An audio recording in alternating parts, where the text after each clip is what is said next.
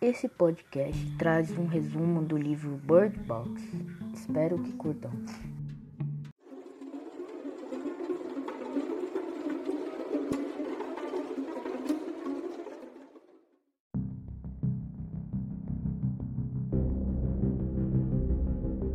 Bird Box conta a história de uma mãe que tenta manter os dois filhos vivos após a invasão de um bicho estranho. Ele consiste em trazer vozes de pessoas queridas para que você abra os seus olhos e veja-o. Mas quando você olha para esse tipo de monstro, você fica imediatamente com vontade de se matar. O longo mostra a chegada desses bichos e a luta pela sobrevivência que várias pessoas enfrentam.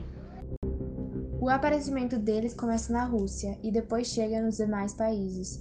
Sandra, mãe dos dois filhos, vem enfrentando há cinco anos essa dificuldade, em que no começo dessa crise várias pessoas se reuniram em uma casa e foram tentando sobreviver usando vendas para se proteger. Ao longo do tempo, as pessoas acabam morrendo por conta da falta de cuidado.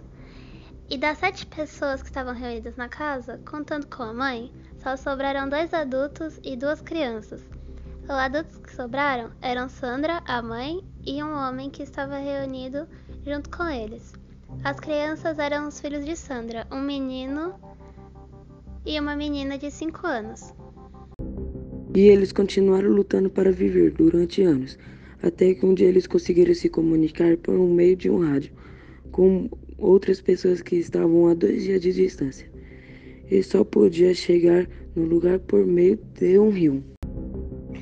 Era muito perigoso. Sandra não tinha gostado da ideia, mas Tom, o homem que estava com ela, achou que seria melhor ir.